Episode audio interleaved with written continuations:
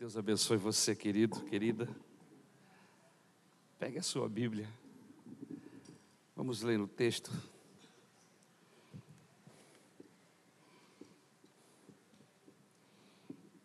Evangelho de João,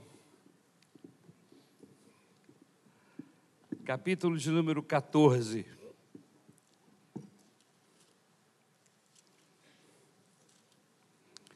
Versículo de número 1 até o versículo de número 3. Amém? Quero agradecer ao nosso grupo de louvor, nosso Beck, músicos, toda essa gente abençoada que chega aqui cedo, antes de todos nós, para ensaiar, para ligar aparelhos, montar todo o processo do culto.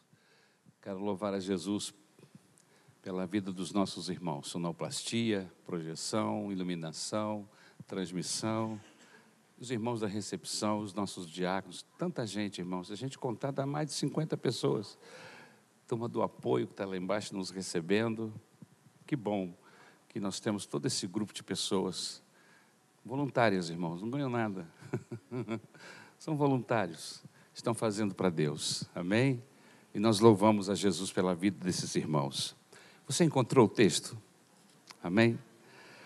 O texto diz assim, do versículo 1 até o versículo de número 3. Evangelho de João, 14. Que o coração de vocês não fique angustiado. Vocês creem em Deus, creiam também em mim. Na casa de meu pai há muitas moradas. Se não fosse assim, eu já lhes teria dito: Pois vou preparar um lugar para vocês.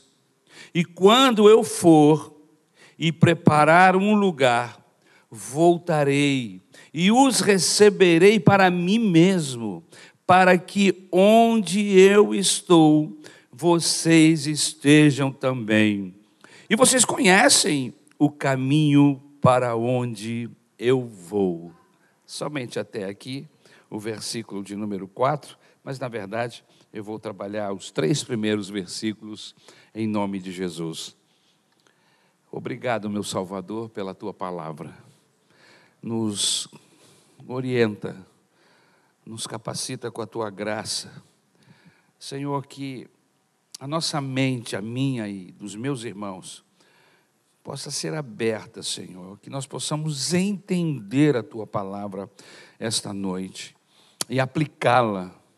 Porque o bom, Senhor, quando tu operas em nossa mente, é que nós não apenas entendemos, mas recebemos a capacidade de aplicar essa palavra no contexto da nossa vida, e aí somos abençoados de uma maneira poderosa. Nos ajuda, meu Salvador, com graça, com unção, com direção, com autoridade. É o que eu te rogo em nome de Jesus. Amém. Por favor, queira sentar-se, sentir-se cômodo. Amém. Aleluia.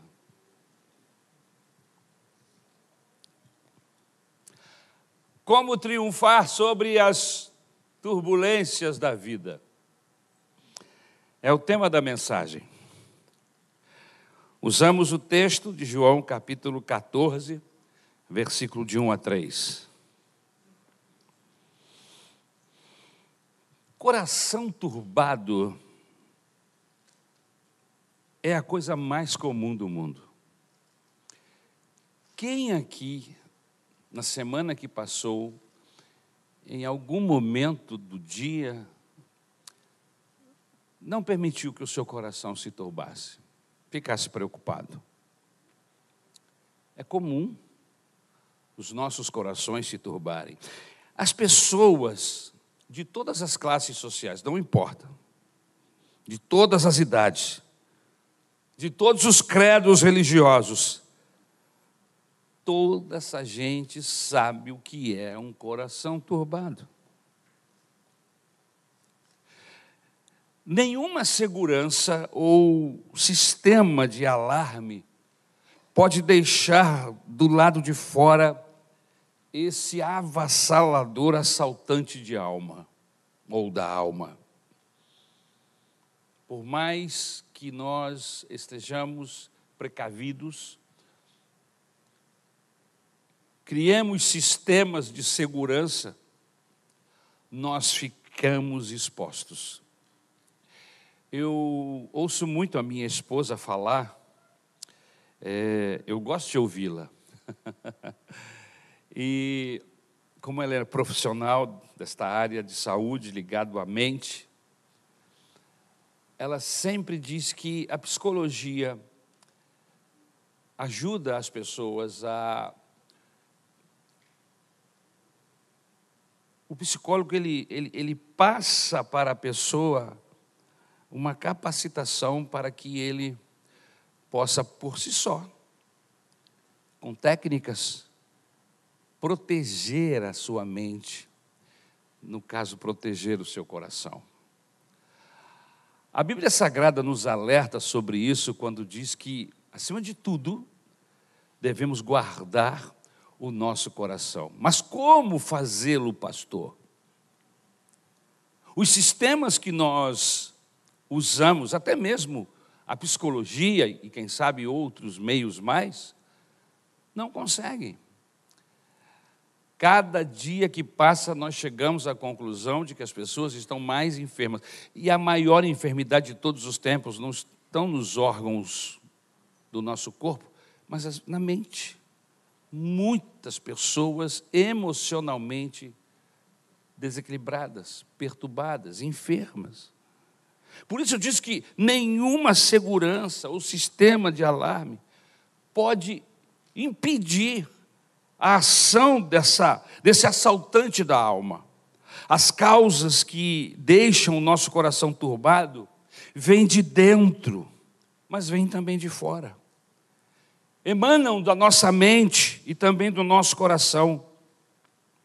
Vêm daquilo que amamos, mas vêm também daquilo que nós tememos. Mesmo os crentes mais fiéis, consagrados, sabem o que é beber o cálice amargo da dor, sabem o que é enfrentar dias difíceis. As pessoas mais fiéis encontram neste mundo um vale de lágrimas. O texto que nós lemos, Jesus está se despedindo dos seus discípulos. Aquela era uma, uma quinta-feira no jardim do Getsemane. Foi a quinta-feira do suor de sangue.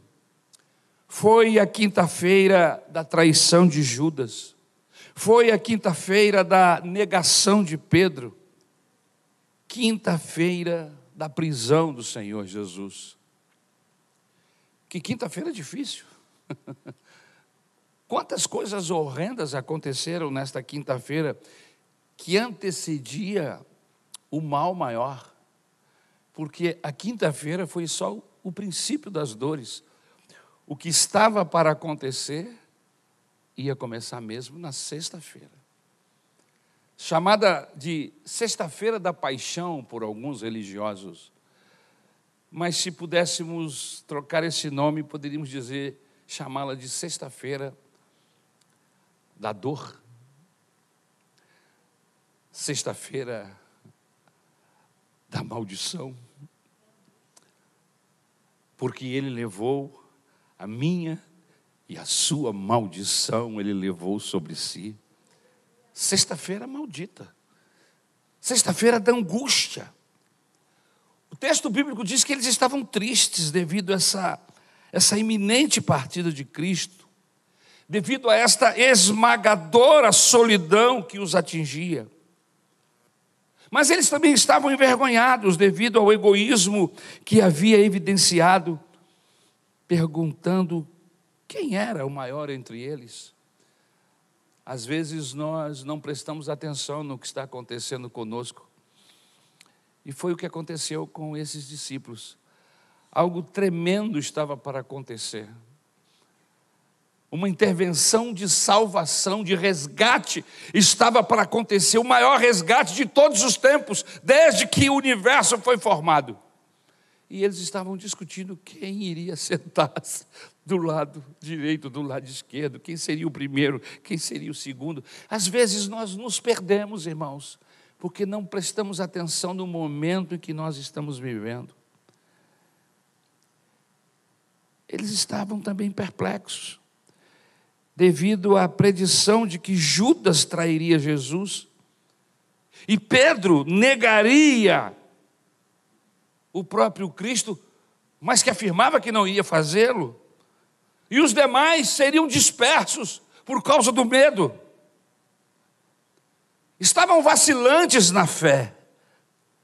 Aqueles discípulos pensavam: como pode o Messias ser alguém que vai ser traído. Por isso havia uma angústia diante das aflições, diante dos açoites, das perseguições, das prisões, das torturas que enfrentariam depois de todo o ocorrido. Mas aí o Senhor Jesus, que tem esse poder maravilhoso de sondar os nossos corações, e eu me emociono porque eu sei que a minha esposa me ama e eu amo profundamente. Mas eu não tenho o poder de sondar o seu coração e nem ela tem o poder de sondar o meu. E quando há uma perturbação, uma angústia que o meu rosto, infelizmente eu não consigo disfarçar. Existem pessoas que têm um poder teatral muito grande, ela consegue rir e enganar, ou não vou dizer enganar, não, a palavra não seria essa, mas ele consegue não passar para o outro a, a angústia do seu coração, mas existem outros que não conseguem fazer isso. Eles simplesmente, quando estão angustiados, todo mundo vê. Mas ver que uma pessoa está angustiada é uma coisa, saber a razão da angústia é outra. E aí é que entra a pessoa maravilhosa de Jesus, porque ele não apenas percebe que você está angustiado, mas ele sabe as razões pelas quais você está angustiado.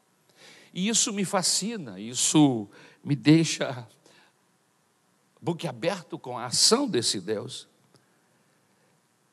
Jesus percebe, Jesus sabe da angústia daqueles homens, e então nasce o capítulo 14 do Evangelho de João. Não se turbe o vosso coração. Credes em Deus, mas credes também em mim.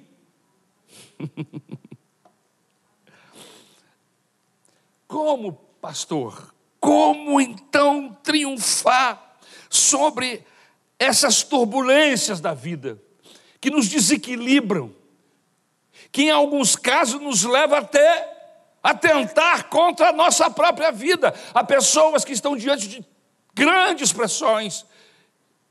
E o inimigo aproveita-se dessa fraqueza, desse momento, e diz assim: olha, tira a sua vida, acaba com isso.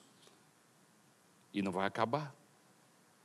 Tirar a vida não vai fazer com que você escape dessa turbulência. Confiar em Deus é a melhor saída. Por isso, nunca ouça o recado do inimigo, do diabo, que é mentiroso, que é enganador e que quer nos levar para o seu lugar, para a sua casa, que é o inferno, cuja Bíblia diz que já está determinada a sua ida para lá. Mas para mim, para você, a Bíblia não diz, Deus não reservou o inferno, Deus reservou o melhor para mim para você, e o melhor é estar do lado de Jesus nos céus. Como então triunfar sobre as turbulências da vida? Em primeiro lugar, colocando a confiança em Cristo, apesar das circunstâncias. Isso. Colocar nas mãos dele, passar para ele o peso que está sobre os nossos ombros. Veja o versículo de número 1. O texto diz, e eu vou, Eu, eu li na, na, na, na, na Nova Almeida que diz que o coração de vocês não fique angustiado. Vocês creem em Deus? Creiam também em mim. Na casa de meu pai há muitas moradas. Se não fosse assim, eu já lhes teria dito pois vou preparar um lugar para vocês, e quando eu for e preparar um lugar, voltarei e os receberei para mim mesmo, para que onde eu estou, vocês estejam também, e vocês conhecem o caminho para onde eu vou. O que significa, pastor, confiar?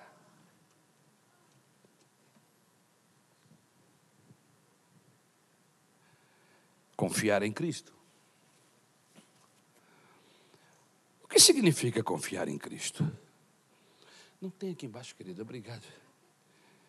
Tem aqui. Vou botar aqui em cima que ela fica mais acessível. Esse meu nariz é um terror. Eu me emociono e ele se manifesta. Mas o que significa confiar em Cristo? A forma do verbo no indicativo e no imperativo significa o seguinte: já que vocês confiam em Deus, continue confiando em mim. Essa mesma confiança que vocês têm em Deus, confie também em mim. Irmãos, o que o Senhor está, Jesus está propondo aqui, não, não é um, uma fé apenas intelectual. Não é crer apenas intelectualmente. Essa fé não pode nos ajudar na hora da tempestade. A fé é intelectual. Isso é apenas conhecimento histórico. Essa não é uma fé apenas intelectual e emocional. A fé que os demônios creem em Deus. A Bíblia Sagrada diz que eles creem e estremecem mas o tipo de fé que eles têm não os salva. A fé que o Senhor Jesus está pedindo aos seus discípulos que tenham nele, na pessoa dele, não é uma fé na fé, não é uma fé natural como essa que nós temos, quando vamos pagar no supermercado, nós acreditamos piamente que aquela máquina que fez a soma fez certinho. E que o caixa, seja ele uma mulher ou um homem, não errou. Principalmente se ela precisou digitar. Que o leitor fez a leitura correta e nós simplesmente pagamos. É uma fé natural, mas essa fé natural não serve para Deus. Jesus está dizendo que você precisa de algo mais. Uma pequena fé no grande Deus vale mais do que uma grande fé no objeto errado. Mas muitos dizem: Ah, eu tenho uma grande fé. Confio na fé que tenho em Deus. Confiar em Deus e no seu Filho é crer. Confiar em Deus e no seu Filho é confessar. Confiar em Deus e no Senhor Jesus Cristo é descansar no seu poder. Confiar em Deus e no Senhor Jesus Cristo é descansar na sua sabedoria, é descansar na sua providência, é descansar no seu amor é descansar na sua salvação. O Espírito de Deus diz no meu coração que eu sou filho de Deus e que por causa de Jesus eu estou salvo. Então eu descanso, eu não busco mais um meio de salvar-me, porque porque Jesus já o fez e eu creio no poder da sua salvação. A fé em Cristo, esta fé que Jesus está pedindo dos seus discípulos, ele, ela é o remédio para a doença do coração turbado. Você está com o seu coração turbado, preocupado, estremecido? Jesus está dizendo: não se turbe o vosso coração, creia em mim, acredite. Queridos, as crises vêm, os problemas aparecem, as tempestades nos ameaçam, os ventos contrários conspiram contra nós, mas Jesus diz assim: continue confiando em mim. Aleluia. Em Marcos capítulo 4, versículo 31 a 35 diz: Jesus perguntou aos discípulos: Por que sois assim tímidos? Por que não tendes fé? Para crer nas promessas, na presença, para obter a paz, o poder para resistir às ações do inimigo. Amados, as sombras cairão sobre nós, a perseguição virá, a cruz será inevitável, mas continue confiando em mim. Jesus está dizendo isso aos seus discípulos. As prisões virão, os açoites os alcançarão, o, o, o sofrimento e a morte irão apanhar vocês, mas continuem confiando em mim. Que fé é esta? É uma fé que está além das circunstâncias. Que não importa o que esteja acontecendo comigo, ou com meu irmão, com a minha família, a doença que está me carcomendo por dentro, não importa. Eu continuo crendo no poder, na pessoa do Senhor Jesus Cristo. Virá a solidão, virá a crise financeira, a doença, o luto, virá a dor, as lágrimas, os vales profundos, as noites escuras, mas continuem confiando em mim, disse Jesus. A cruz foi um espetáculo horrendo para aqueles homens. Ver Jesus sendo cuspido, desrespeitado, da maneira que foi, foi difícil para aqueles discípulos. Quando pregaram na cruz. Mas qual foi a palavra do Senhor Jesus? Continue confiando em mim. Meus irmãos, a fé em Jesus é o único remédio para um coração turbado.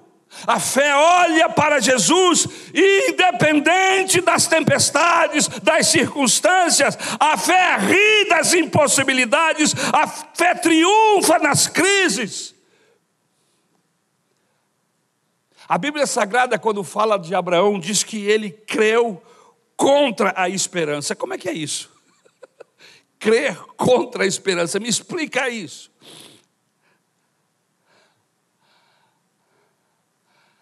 Eu acho que no caso do Abraão, até a esperança estava morrendo. Porque quando o anjo falou a data do nascimento de Isaac, daqui a um ano eu voltarei aqui e você estará grávida para dar luz. E ela pensou, eu com 90 anos, o meu marido com quase 100, 99. Ela riu. A esperança deles era o quê? Morrer em paz. Mas Deus, por isso o texto diz que ela creu contra a esperança. Porque qual a esperança que eles tinham? Uma, a mulher com 99, e o a, mulher com 90, Sara com 90 e Abraão com 99. Irmãos, todos os dois caidinhos. Porque com essa idade não dá para ficar nada em pezinho, mas tudo cai. A força da gravidade é terrível.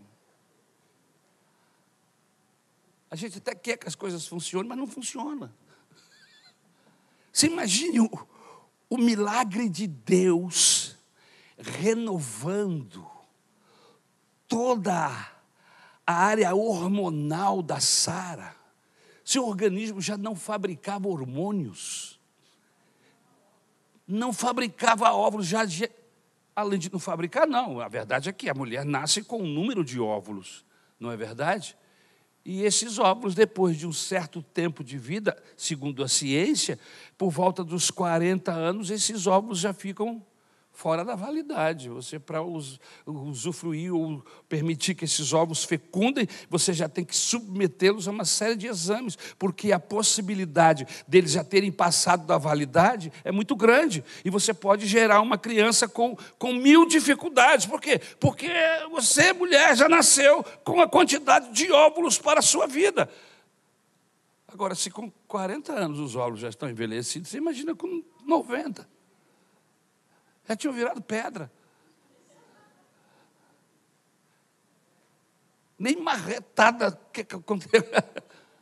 Mas aí o Senhor, que é Deus, mexe nos hormônios, mexe na, na, em toda essa área, mas não apenas nela, mas no abençoado do, do Abraão,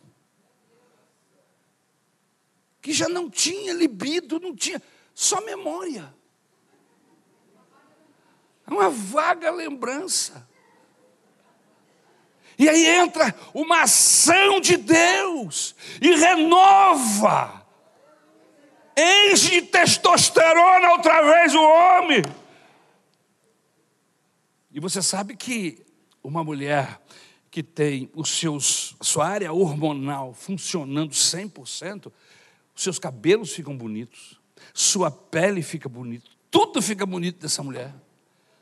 E aí o Abraão olha para Sara e diz: Meu Senhor, que pedaço de bom caminho, com 99 anos. Creu contra a esperança. Queridos, sabendo que neste mundo somos peregrinos, nós precisamos entender que o céu é o nosso lar. Somos peregrinos na terra, dizia uma velha canção que eu ouvia quando eu era moleque na rádio. Peregrino, não tem um lugar aqui. Sou brasileiro de nascimento, mas eu vou dizer uma coisa: a minha pátria preferida não é essa. A minha pátria é outra. A pátria daqueles que estão com Jesus é outra, aleluia. Sabemos que somos andarilhos, que estamos em uma jornada neste planeta, Sabemos que haverá, haverá um momento, se não houver uma intervenção divina, o arrebatamento da igreja, nós iremos sucumbir, este corpo vai se cansar e, e vai cair, vai desfalecer, mas não acaba no cemitério, não. Aleluia! Diante das provas, das tribulações e do sofrimento, precisamos levantar a cabeça e olhar para a recompensa final, aleluia. Na jornada cristã há sofrimentos, a dor, a cruz, mas o fim desse caminho é a glória, é o céu, aleluia. O texto bíblico diz: a nossa leve e momentânea tribulação produz para nós um peso eterno de glória. Aleluia. O sofrimento do tempo presente não pode ser comparado, aleluia, com as glórias por vir a serem reveladas em nós.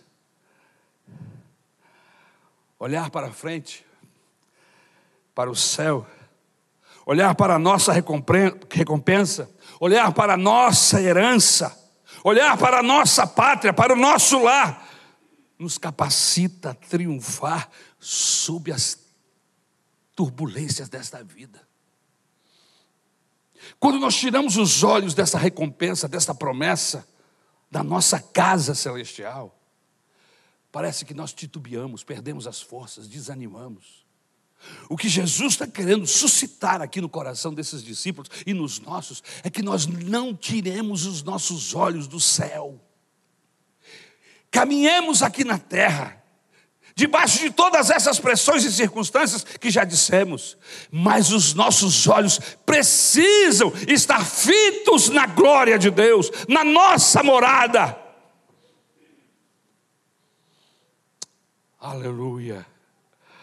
Olhar para frente, para o céu, aleluia, nos capacita a triunfar sobre as, as turbulências da vida.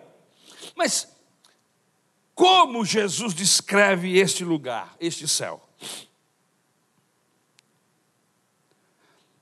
O céu é o, é o destino final daqueles que andam com Deus, daqueles que recebem Jesus e se tornam seus discípulos. Como eu comecei a dizer há pouco, a morte não é o fim da vida. No nosso caso, a morte não tem a última palavra. Aleluia. Eu fico tão feliz com isso.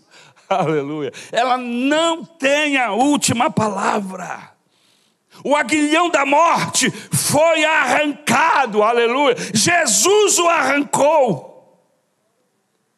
A ponto do apóstolo Paulo dizer que para o crente morrer é lucro.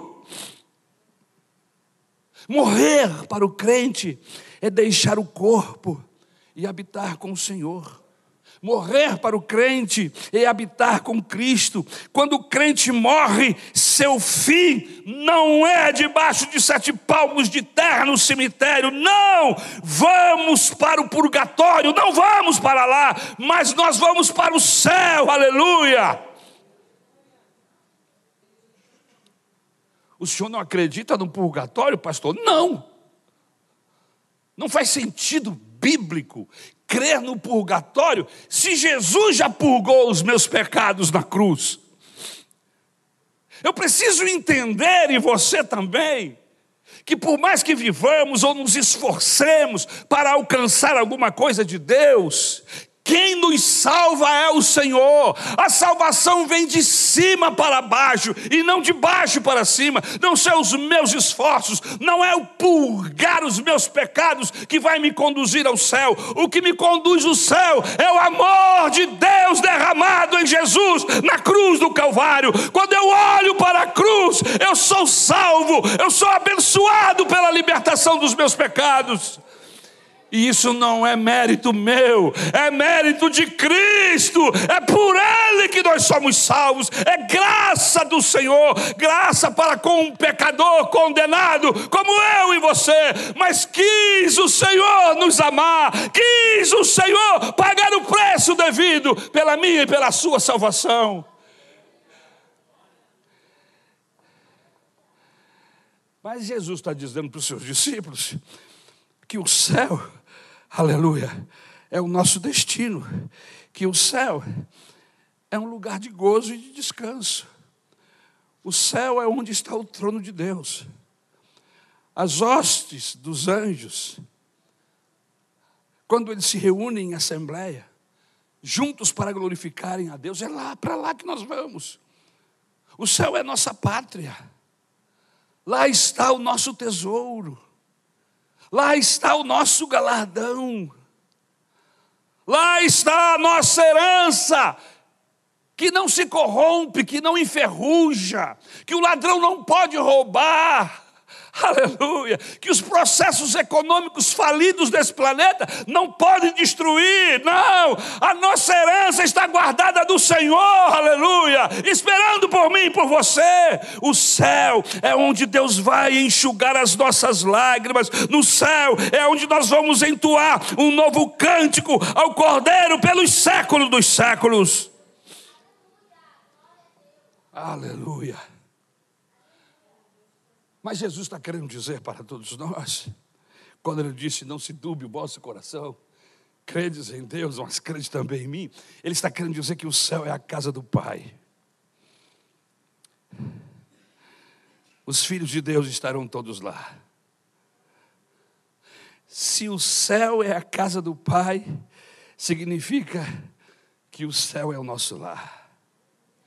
Aqui nesse mundo, meus irmãos, nós somos estrangeiros. Mas no céu, vamos estar em casa, vamos estar na casa do Pai. Aleluia. Louvado seja o nome do Senhor. Há uma canção antiga que fala do céu, que diz assim: Céu, lindo céu, céu lindo céu, eu vou para o céu, lindo céu com Cristo vou morar no lindo céu. Eu não sei se a letra é exatamente isso, mas eu acho que é, porque saiu tão. Eu não precisei compor, porque às vezes eu, eu esqueço da letra e aí componho aqui na hora, né?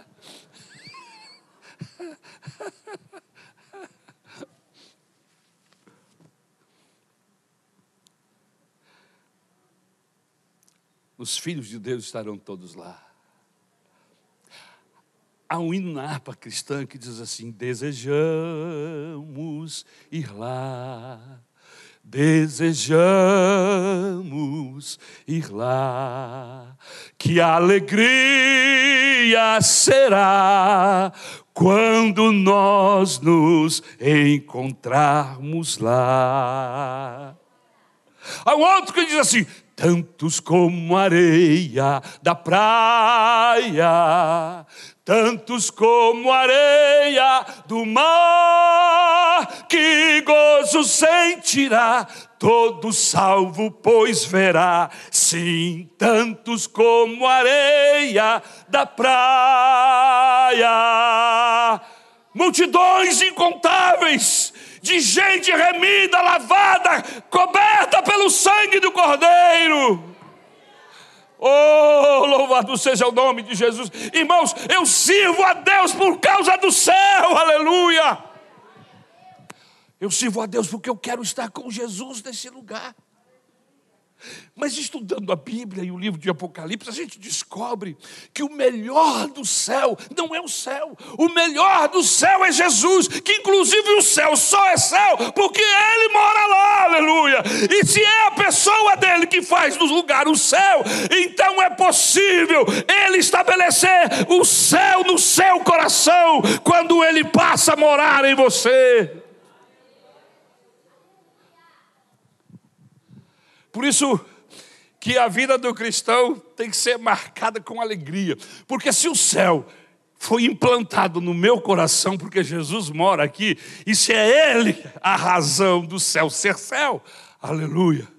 Então, então os problemas desta vida, as turbulências e as circunstâncias, não podem destruir essa alegria, porque eu tenho o céu morando aqui uma fonte de alegria que não depende de presidência da República, não depende de Senado nem de Câmara Federal, nem de, de ministros do STF, não depende das circunstâncias, se elas são boas, positivas ou negativas. Não, ela é gerada pelo Espírito Santo dentro de você. Eu sei em que tenho crido e eu estou certo que Ele é poderoso para guardar o meu tesouro.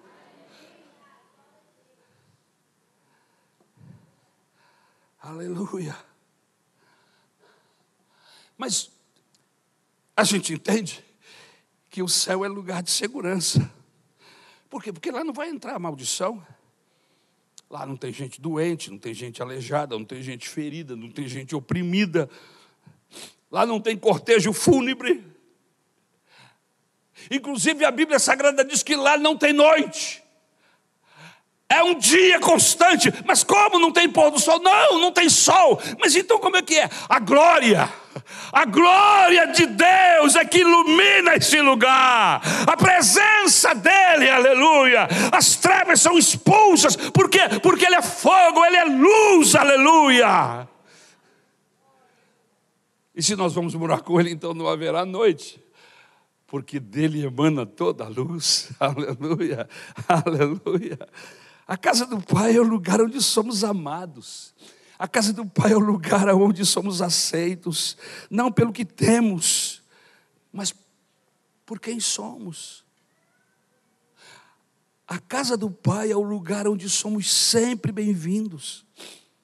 Lá nós ouviremos as doces palavras do Senhor Jesus que diz: Vinde, benditos de meu Pai entrai na posse do reino entrar e tome posse daquilo que já está reservado para vocês desde a fundação do mundo.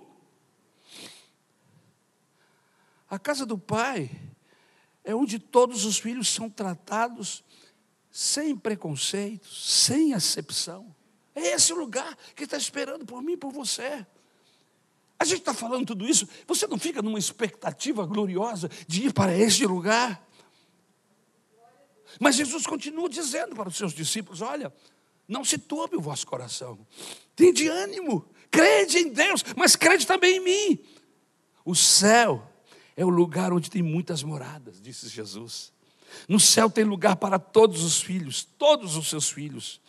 Apocalipse capítulo 21, versículo 16 diz que a cidade, tem a medida dessa cidade lá no céu, lá no Apocalipse. 2.200 quilômetros de largura e 2.200 quilômetros de comprimento. Há lugar para todos. Há lugar para todos aqueles que pertencem à família de Deus. No céu, não teremos apenas morada, mas o texto diz que teremos mansões. O céu é o lugar da nossa morada permanente. Aqui no corpo, moramos numa tenda frágil, mas lá lá habitaremos nas mansões celestiais. É esse lugar que Jesus disse: não, não, não se turbe os vossos corações, eu vou preparar lugar para vocês, eu garanto. Aleluia! O céu é um lugar preparado para um povo preparado. Nós não compramos esse lugar no céu. Inclusive, nós não merecemos, mas Ele nos dá como presente. É um presente, aleluia. A Bíblia chama isso de graça, favor não merecido, aleluia. Não merecemos, mas a graça é assim. Hã? A graça é injusta dos, aos nossos olhos. Como injusta, pastor? É, porque ele sai para arrebanhar trabalhadores de manhã. E ele contrata alguns. Ao meio-dia ele volta na praça e contrata mais alguns. No final da tarde, no meio da tarde, ele olha e diz: Eu vou contratar mais alguns, e contrata mais alguns no meio da tarde para o final da tarde. E aí, no final do dia, todos são reunidos para que ele faça o pagamento. E aí ele vai e paga o mesmo valor para aquele que começou às seis da manhã ou aquele que começou no meio da tarde, no final do dia. E aí alguns dizem, mas isso é uma injustiça. Não, não é justiça. Deus diz assim: quanto foi que eu contratei com você? Eu contratei um dinheiro, a diária do dia. Pois então está aqui a sua diária do dia. Você está me chamando de injusto ou você está com inveja porque eu sou bom e eu quero fazer com o meu dinheiro o que eu quiser. Você está entendendo? Amém. Não importa se você começou mais cedo, se você chegou agora, a graça do Senhor vai alcançar você da mesma forma. E não é porque você fez mais ou você fez menos, porque ninguém merece nada, ninguém pode ter nada da parte de Deus. A Bíblia diz que os nossos pecados nos distanciam de Deus, mas Jesus é essa ponte, Jesus é esse elo, Jesus é essa corrente poderosa que nos aproxima, que nos traz para perto de Deus, essa corrente de amor. Aleluia. E Jesus prepara esse caminho para nós através da cruz através da sua morte. Quando ele morre lá na cruz do Calvário, ele está pagando o preço do meu e do seu pecado. Na verdade, todos nós estávamos condenados, como diz a carta de Paulo aos Romanos. Todos estão condenados. Todos estão distantes de Deus. Ninguém merece nada da parte de Deus. Mas tem uma vírgula e um mais. Mas há uma intervenção divina nesse processo, nesse, nesse, nesse mover de, de, de gente condenada ao inferno, há um mover de Deus, aleluia, para interromper essa jornada para o inferno. Jesus prepara esse lugar para nós quando na cruz do Calvário ele entrega a sua vida. O interessante é que ele está falando isso na quinta-feira e os discípulos não tinham caído a ficha ainda.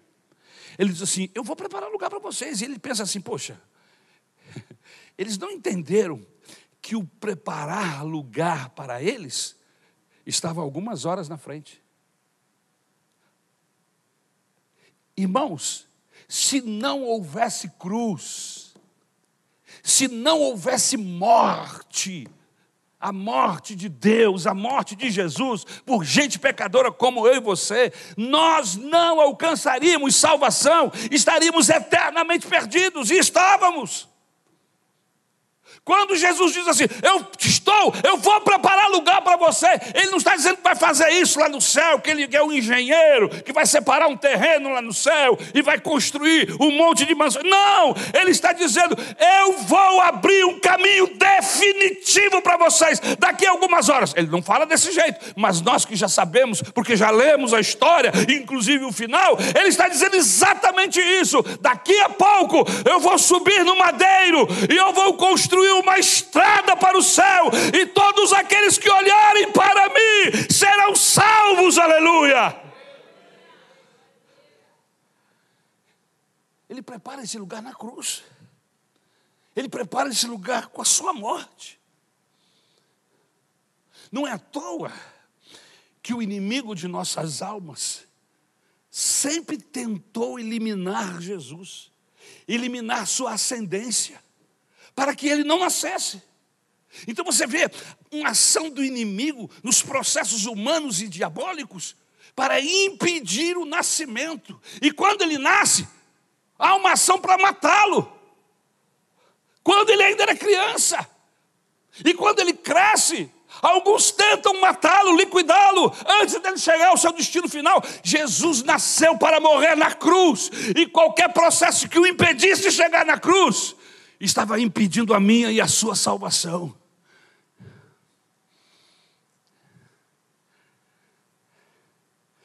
Por isso que aquela história que a gente ouvia e ouve de alguns pregadores, de que o dia que Jesus morreu o inferno fez festa, é a maior mentira que existe. Não houve festa no inferno, irmãos.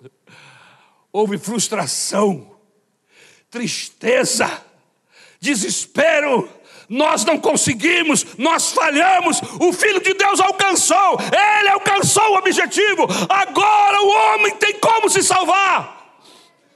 Agora eu e você podemos olhar para Jesus e recebermos dele a salvação. Por isso que nós que cremos na Bíblia, não olhamos para Maria. Que mulher excepcional. Eu gostaria de ter uma você imaginou? Uma igreja de Praça Seca cheia de mulheres com o mesmo coração de Maria. Meu Deus do céu.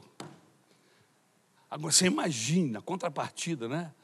A igreja de Praça Seca cheia de homens com o coração de José. Meu Deus pastores e pastoras com coração de Maria, com coração de José.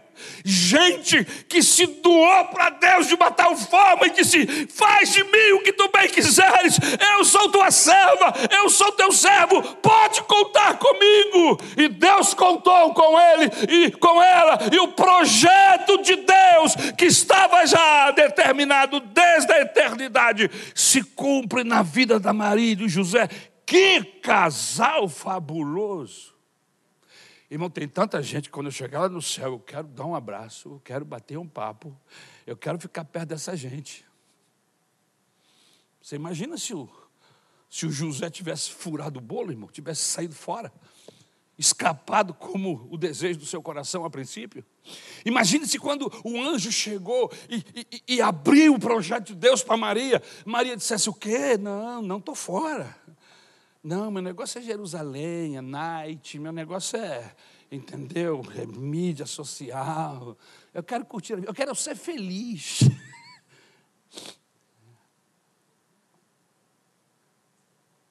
Falando nisso,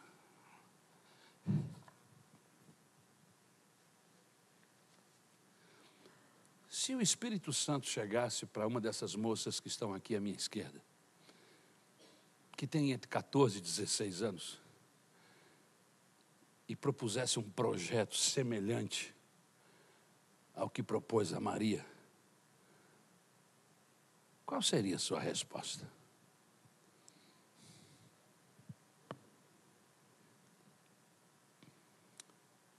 O que você responderia? Quanta gente que Deus contou. Quanta gente que não roeu a corda. Quanta gente que foi fiel, aleluia, aos princípios, aos processos de Deus. Quanta gente que disse: Deus pode contar comigo, ainda que eu morra, conta comigo.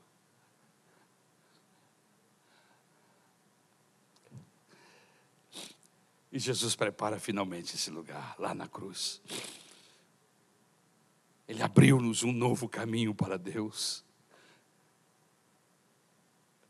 Há um hino na harpa que diz assim: ó, Ele nos abriu a porta e nos reconciliou com seu sangue derramado para Deus. Para Deus me consagrou, me separou. Aleluia, aleluia. Tem gente que não gosta dos hinos da harpa, mas eu gosto dos hinos da harpa, sabe por quê? Porque quando eu canto os hinos da harpa, eu estou cantando doutrina bíblica.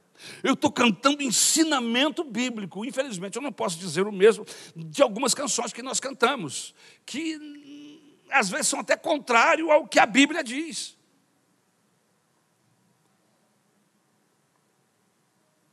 Como o hino que de vez em quando eu ouço aqui na Mararata. Aqui que eu falo, não exatamente aqui na nossa igreja, mas nas nossas igrejas de uma forma geral. Como é que é? Se eu, se eu não sacrificar, larirarará, lará, larira, lembra? Eu fico ouvindo a letra desse hino, fico pensando assim, mas que desgraça é essa? Como é que é que eu tenho que sacrificar para ser abençoado? Esse hino devia ser cantado no Antigo Testamento, porque aqui no Novo, Jesus já fez o sacrifício. Eu não tenho que fazer sacrifício nenhum. Que conversa é essa aqui que eu preciso sacrificar para Deus me abençoar? Irmãos, o sacrifício de Jesus já é suficiente. Eu não preciso fazer mover uma palha, sacrificar nada.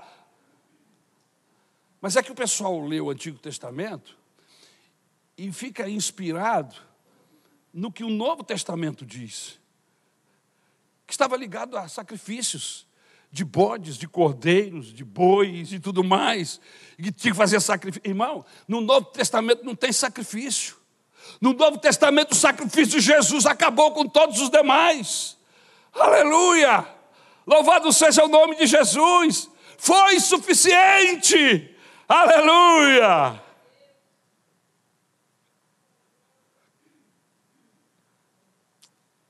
A gente não canta mais esse louvor, mas eu ouvia isso nos corais. Graça com maravilhosa graça de Jesus é suficiente para mim. É maravilhosa.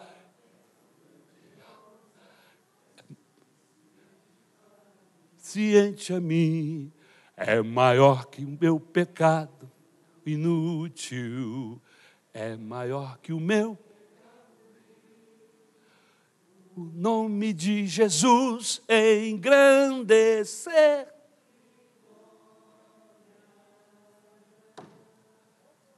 Você viu que a letra desse hino parece que é contrária que é outro, ao outro? Porque a letra desse último hino que eu cantei focaliza o sacrifício, a graça, a ação de Deus. Não tem nada a ver com a minha ação nem com o meu sacrifício. O sacrifício é de Jesus. O meu sacrifício não serviria. O seu sacrifício, ainda que morrêssemos mil vezes, não poderíamos nem salvar a nós mesmos. Mas Deus escolheu Jesus Cristo, o seu Filho, com uma única vez ele morreu e nos resgatou a todos. Aleluia! Que morte poderosa!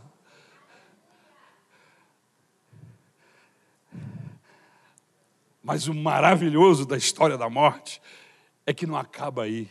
Aleluia. Ele ressuscitou. Ele ressuscitou. Ele disse aos discípulos: Olha, eu vou preparar lugar para vocês. E eles não entenderam. E possivelmente algumas pessoas não estejam entendendo ainda. Eles acham que Jesus está lá no céu, construindo prédios, mansões. Não! Ele já construiu, ele já fez, ele já abriu o caminho. Aleluia! E ele concretizou lá na cruz, quando ele disse: Está consumado. Está consumado, está, está feita a obra, está aberto o caminho, a porta para o céu. E aí o sepultaram. Mas no terceiro dia, no domingo de manhã, é sexta-feira, mas domingo vem aí. Aleluia. Aleluia. Era a expectativa do céu. É sexta-feira. Mataram o Salvador. Acabaram com ele. Ele cumpriu o seu desígnio. Mas olha, está sepultado, está atrás de uma pedra. Sepultado. Mas domingo vem aí. Esperem. Bem cedinho. O sol estava se levantando. E o Espírito de Deus o espírito de vida, esse Deus poderoso, aleluia, o Espírito Santo veio sobre aquele corpo amortecido de Jesus, envolto em lençóis. Veio o poder da ressurreição, o mesmo poder do Espírito Santo que irá nos arrebatar no dia da volta de Jesus, o mesmo poder que vai me ressuscitar se morto eu estiver, que vai me transformar se vivo, se morto eu estiver. Esse mesmo poder veio sobre Jesus naquele sepulcro e ele levantou-se vivo. Ressuscitou. Aleluia. Ressuscitou, aleluia.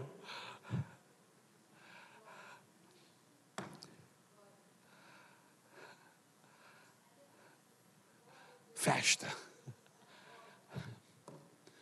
Festa na favela. Festa na cidade onde tinha gente que cria em Jesus, teve festa, festa, festa. Levantou-se dentre os mortos o nosso Salvador, ele vive.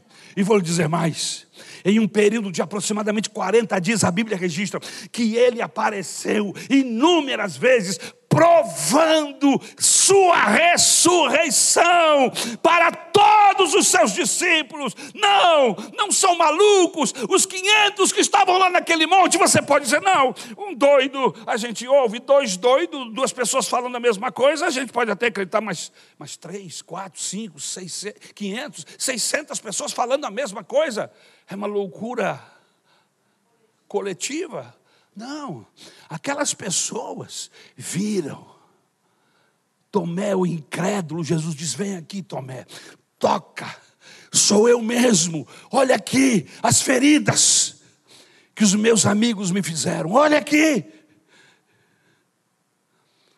Era ele mesmo. Durante 40 dias ele, ele andou com os discípulos, ele comeu com eles ele os, ele os incendiou, prometeu, fez a promessa do Espírito Santo, foi arrebatado aos céus diante de mais de 500 pessoas no Monte das Oliveiras e disse: Olha, em dez dias em pouco tempo eu vou derramar do meu espírito sobre todos vocês. Fiquem em Jerusalém. E a Bíblia diz que eles foram para Jerusalém e ficaram lá no cenáculo esperando esse dia. Eles não sabiam, eu sei que são dez dias, mas eles não sabiam.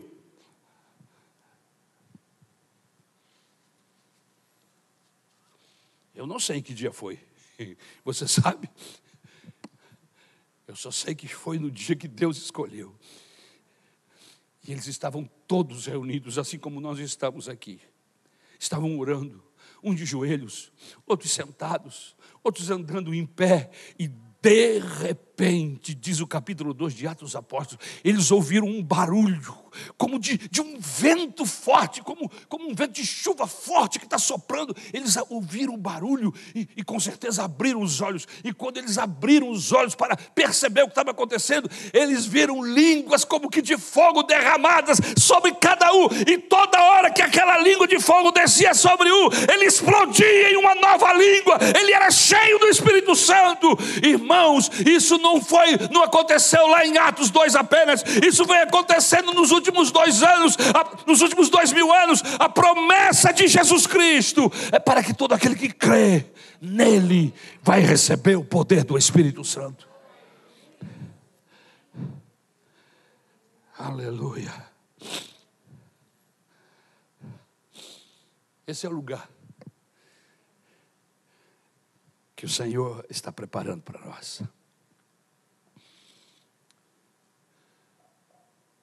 Você entendeu essa mensagem? Você captou essa mensagem? Quando nós chegarmos lá, seremos recebidos pelo próprio.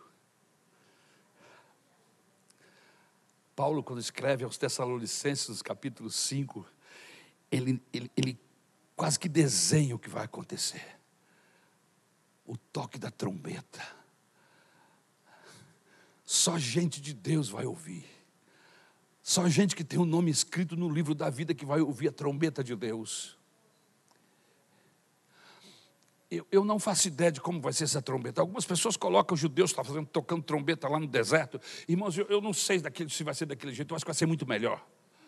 Porque trombeta de judeu no deserto é uma coisa, trombeta de Jesus chamando os seus é outra coisa. Quando eu ouvir, irmãos, há um tempo atrás eu, eu sonhei que era o dia do arrebatamento.